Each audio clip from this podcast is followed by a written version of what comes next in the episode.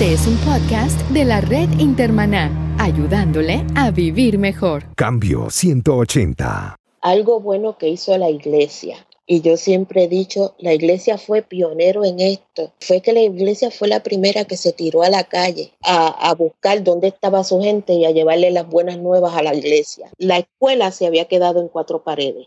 Cambio 180 es auspiciado por cristianos.com una comunidad sobre la iglesia, la Biblia, la cultura y la vida cristiana. Cambio 180. Hola, bienvenido a otra edición de Cambio 180. Hoy continuamos dialogando sobre las tendencias en la educación y el impacto y la implicación para las iglesias. Nuestra distinguida invitada esta semana es la doctora Ana Torres, que estuvo con nosotros la semana pasada. Ana es del pueblo de Santa Isabel, el pueblo donde yo nací. Es consultora de proyectos federales del Departamento de Educación de Puerto Rico, es capacitadora de maestro y fue la directora del programa educativo federal conocido como Proyecto Título 5 del Sistema Educativo Ana G. Méndez. Ana fue directora de la Facultad y Currículo de la Universidad del Este en el pueblo de Santa Isabel, y también fue directora de contenido y uso de información hispana y telecomunicaciones en HITN, una subsidiaria del Sistema Público de Radiodifusión de los Estados Unidos, conocido como PBS. Ana tiene un doctorado en tecnología instruccional y educación a distancia. Ana, bienvenida a Cambio 180 y vamos a seguir conversando sobre este tema que iniciamos la semana pasada sobre las tendencias de la educación. La educación virtual es bien importante y te digo, llegó para quedarse y va a seguir evolucionando. Esto ha tenido una evolución que desde empezó con aquellos cursos por correspondencia, ¿te acuerdas? ¿Te acuerdas? y, y, eran buenos, eran efectivos, mi papá estudió así, mi abuelo, mi abuelo comenzó su vida como comerciante con un curso que cogió por correspondencia de arreglar televisores y radios. No me diga. Sí. Sí, y entonces en, en, la marquesina de su casa empezó a arreglar y después hizo un, un pequeño negocito de arreglar esos radios. Imagínate que el radio, cuán, cuán importante no era el radio en aquel entonces. Era el internet de la época.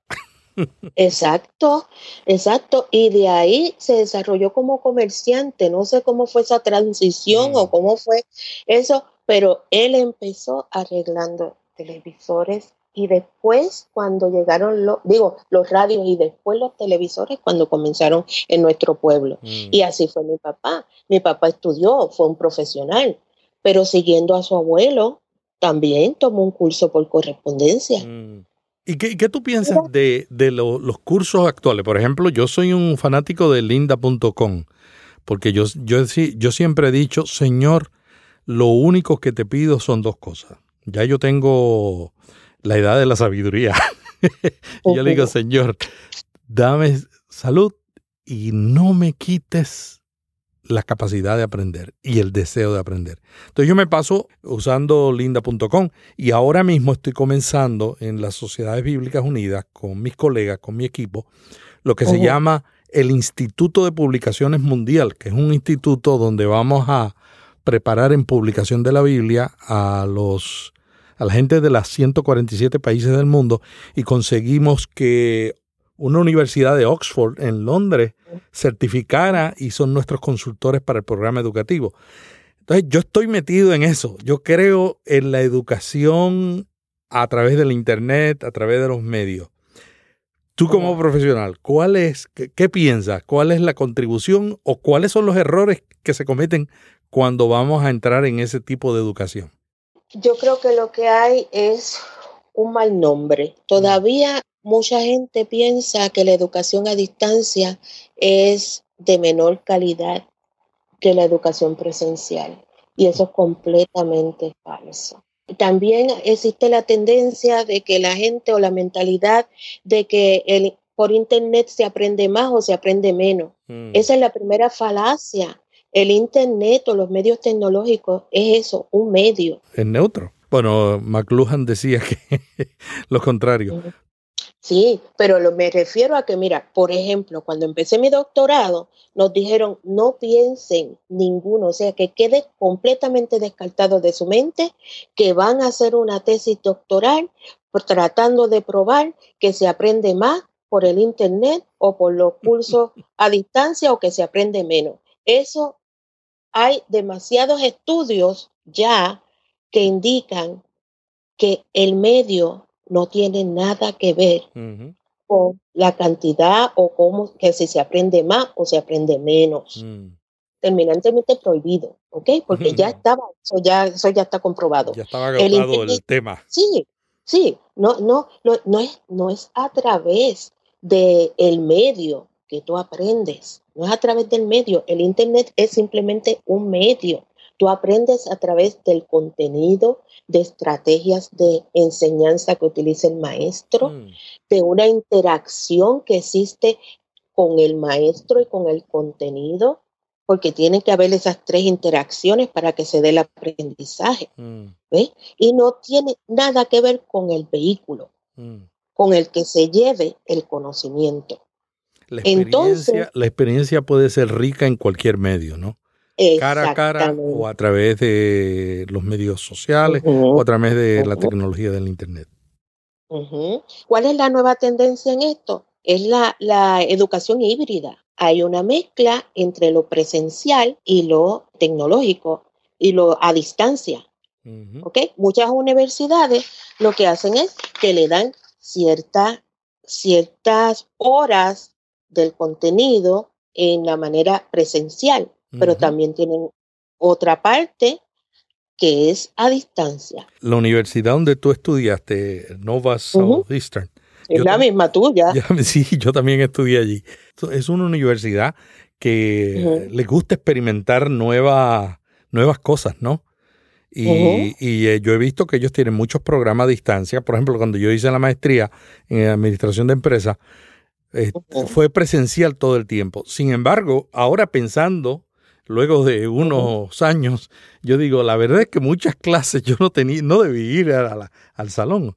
Yo valoré mucho la experiencia de trabajo en equipo, porque aprendí de gente que sabía más que yo y ellos aprendieron de lo que yo sabía. Entonces, el trabajo en el equipo para mí era insustituible. Sin embargo, habían clases donde realmente yo decía, ¿para qué yo vengo aquí? Yo puedo leer el libro, tener otro tipo de interacción y, resolver el problema y contestar el examen. Pues fíjate, estás hablando de uno de los, de los pensamientos que yo entiendo que son falacias. Mm. Caíste en eso, ¿sabes por qué? Porque agrupaste, dijiste, hablaste, de unos cursos mm y le diste características ya al curso que tú podías haber tomado este, eh, eh, en línea y que otros ah. no podías haberlos tomado en línea.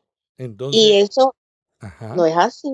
todo, todo, todo, porque ahora existe lo que se llaman las plataformas este, para manejo de curso. Una plataforma de manejo de curso te da la opción de interactuar con tu profesor y con los estudiantes. Mira, yo tuve unos componentes dentro de mis estudios que eran completamente a distancia, o sea, pero eran sin embargo sincrónicos. ¿Sabes qué sincrónico quiere decir? Todos al mismo momento frente a la computadora. Tenía compañeros en Latinoamérica, Puerto Rico, eh, y el profesor estaba en España. Ah, tenía, ajá, y tenía otros en Estados Unidos, no, no en América del Sur. ¿ok? Entonces, esta plataforma de manejo de cursos nos permitía a nosotros intercambiar conocimiento y experiencias y dialogar entre nosotros. Por ejemplo, el profesor hacía lo mismo que hace un profesor ahora en una sala de clase presencial. Normalmente presentan un PowerPoint, ¿verdad? Mm. El profesor podía hacer eso, nosotros estábamos viendo su PowerPoint y él lo estaba manejando igual que lo manejaba. Teníamos todo un sistema de eh, auriculares. estábamos escuchando y también teníamos un micrófono. ¿ok? la plataforma de manejo de cursos tenía diferentes botones para diferentes acciones. Mm. Por ejemplo, cuando yo quería opinar sobre lo que el profesor estaba hablando, pues yo presionaba el icono de levantar la mano. Y el profesor decía, Ana quiere hablar, vamos a escucharla. Entonces, todos me escuchaban, yo hablaba, yo daba mi opinión o preguntaba, mire profesor, no entendí esto, lo puede repetir. Así como no. Entonces, si yo daba una opinión, ¿verdad? Yo decía, mire, yo creo que esto es muy valioso y los compañeros estaban de acuerdo con lo que yo decía.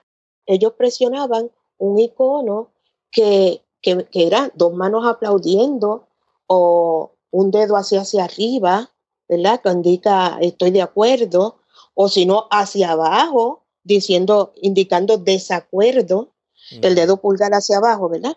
Entonces, el profesor decía, tal compañero está en desacuerdo con Ana, vamos a escucharlo, le voy a pasar el micrófono. Y se, ahí debatíamos, mm. ¿verdad?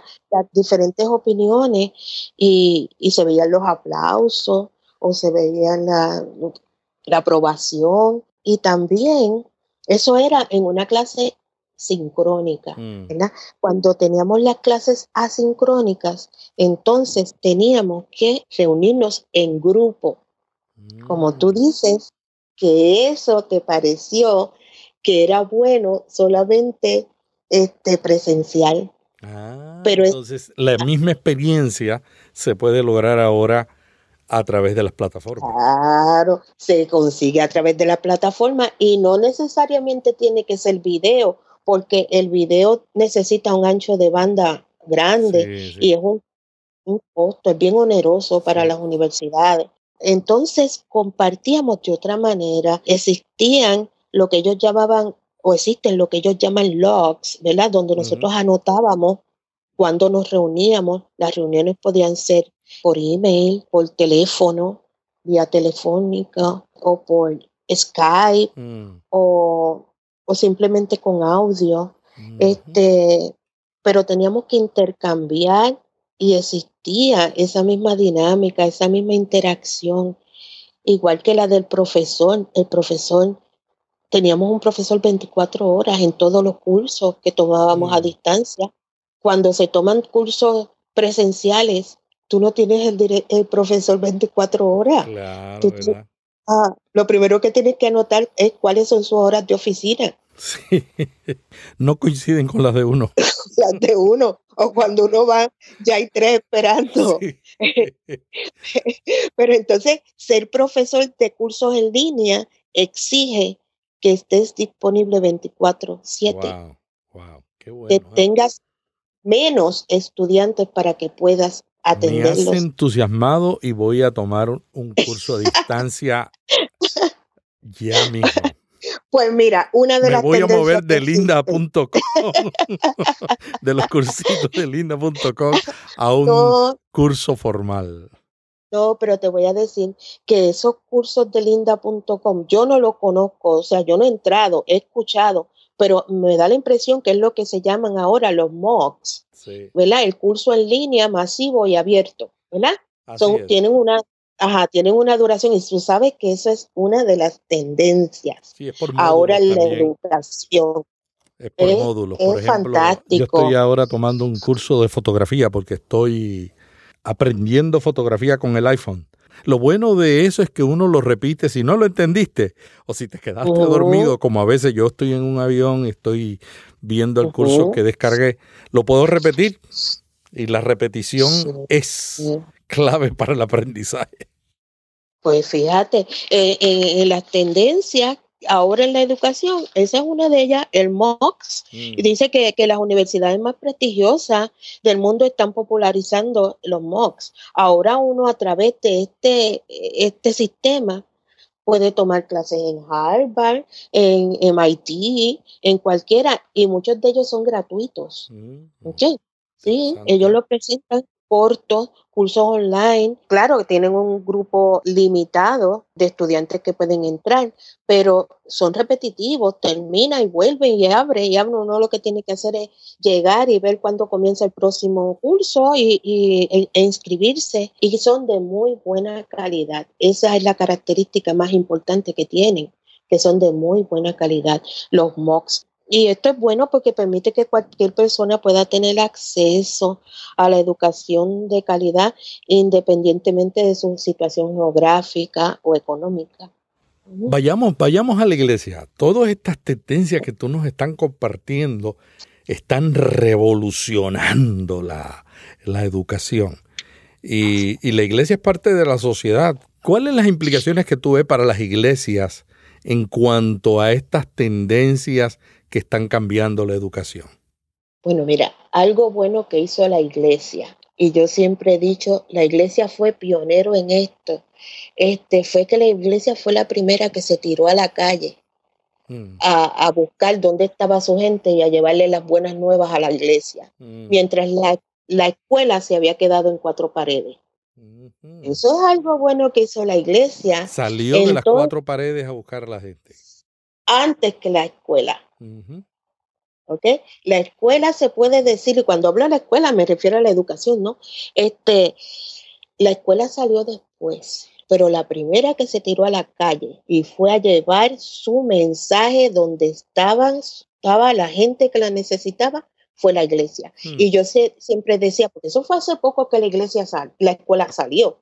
Y yo decía, la escuela tiene que hacer lo mismo que hizo la iglesia. Y nosotros tenemos que irnos a buscar a la gente dónde están.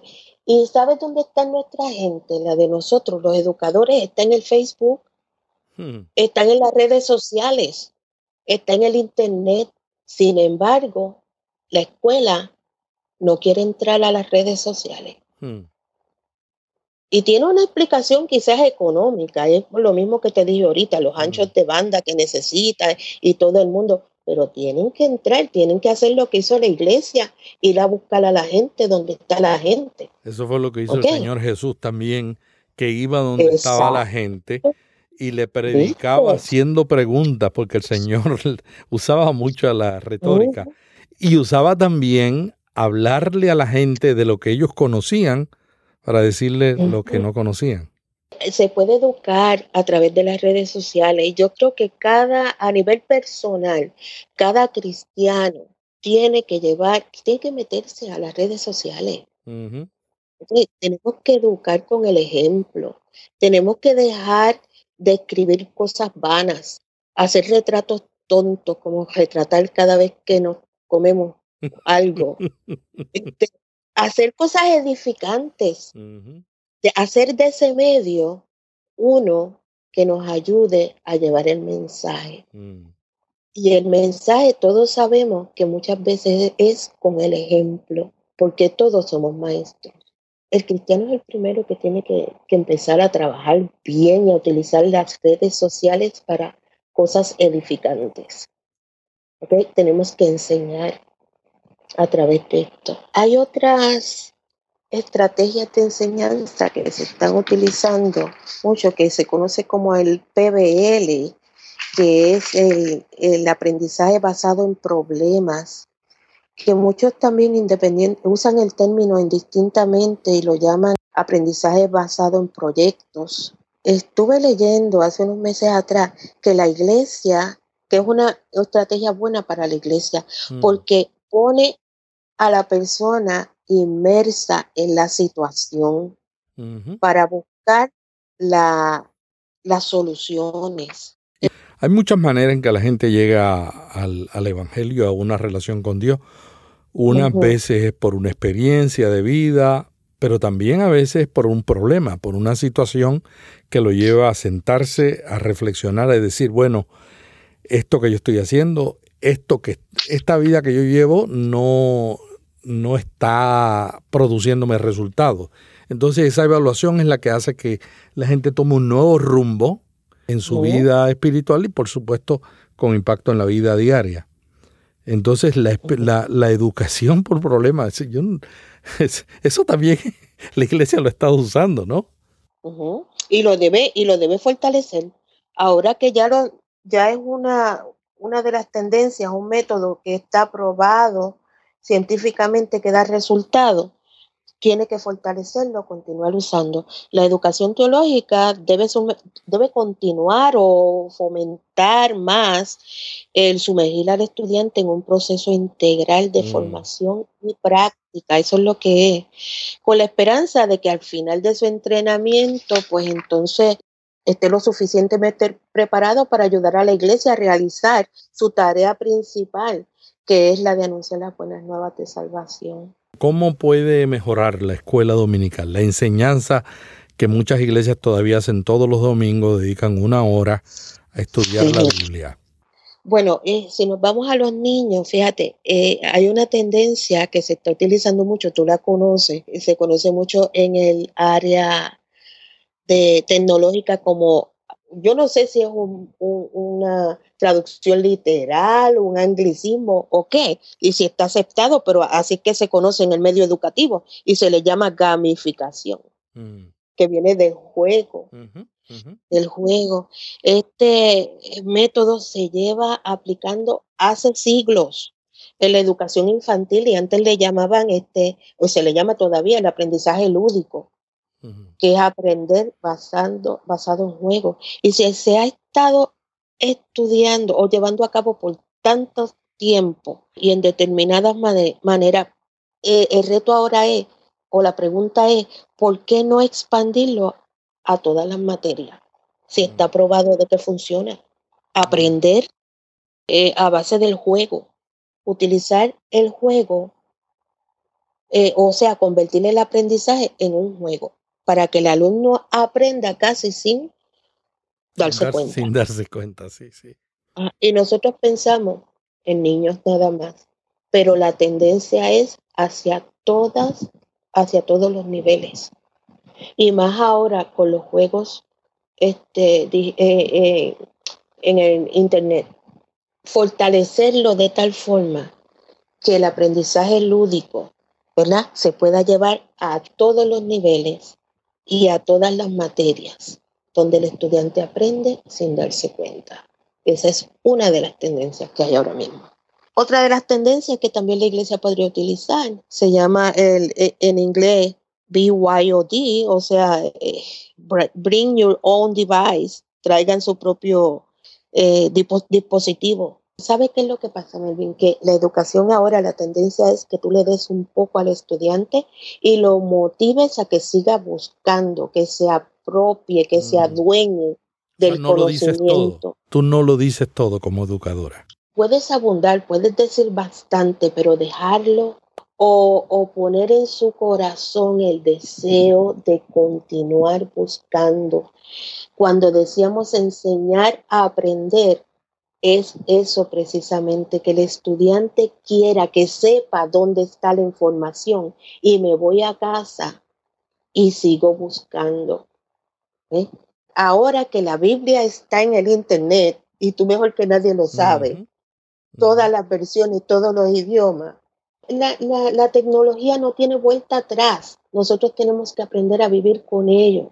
Lo que tú estás diciendo es que sería positivo para la iglesia en las clases de escuela dominical eh, tener tareas para la semana donde los muchachos sigan buscando del tema del que conversaron el, domingo. Pero que no se llame tareas. ¿Y por, qué? ¿por qué? Porque, Porque ya le tiene una, mala, Ajá, una mala fama. ya me vienen con las asignaciones. No, ¿verdad? Yo no quería saber de las asignaciones cuando estaba en la escuela. claro, y lo que se busca precisamente es una sed de conocimiento. Mm. Eso es lo que hay que sembrar. Eso es lo que hay que hacer ahora con el estudiante. Ayudarlo a que él sepa que hay información disponible, que la puede seguir estudiando, que tiene la Biblia física en papel ¿verdad? Pero que también la tienen medios digitales y que ahora buscar, por ejemplo, el entorno físico donde se, se, desarrolló una historia de esas maravillosas que tiene la, la Biblia, que la puede buscar fácilmente no irse un atlas como antes, ese libro grandote, y ir a, a, ver si encontraba la página donde estaba. No, que ahora es mucho más fácil conseguir un mapa de dónde se desarrolló esa historia, a la misma vez es cómo se llama hoy en día esa ciudad que cambió de nombre, ¿verdad? Y cuál es hoy, cuál es la próxima. O sea, sembrar en, ellos el deseo de inquirir, de buscar. Ana, nosotros estamos preparando una nueva aplicación que sale este mes en portugués y luego va a salir en español.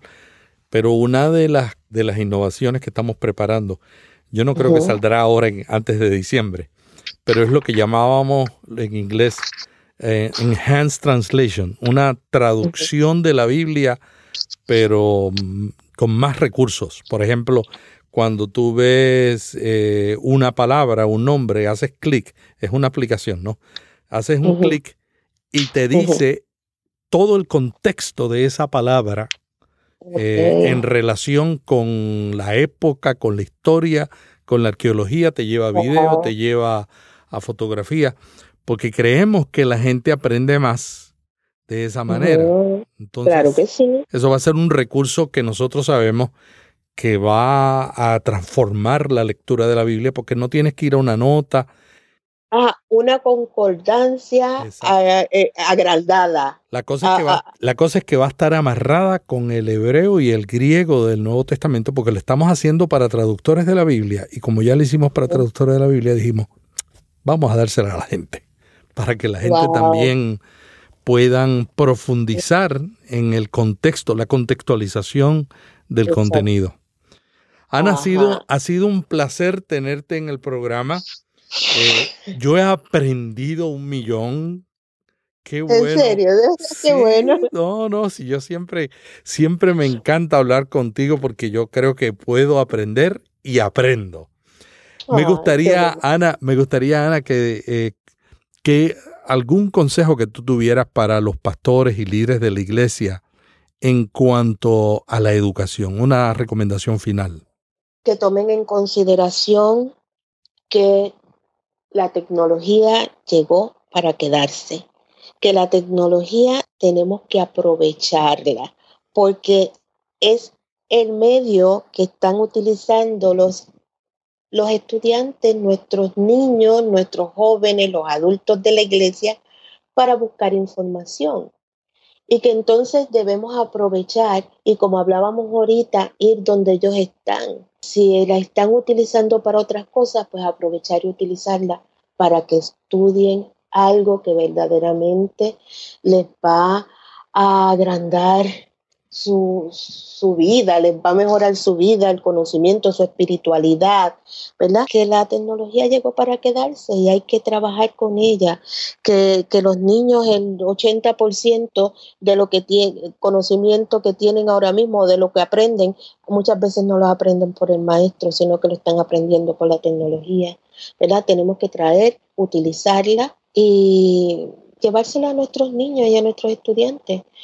Estén en la iglesia, cual sea el tema que estemos trabajando con ellos, es un tema educativo, en ese momento somos maestros, tenemos que seguir. La, la, pregunta de cuáles son las tendencias me pareció maravillosa porque la iglesia tiene que seguir ese mismo ritmo, la iglesia es educadora, la iglesia tiene que buscar esas primeras esas tendencias actuales y utilizarlas para sus fines. Muchas gracias a la doctora Ana Torres, consultora de educación en Puerto Rico. Cambio 180. ¿Cómo mantenerse relevante en un mundo diferente?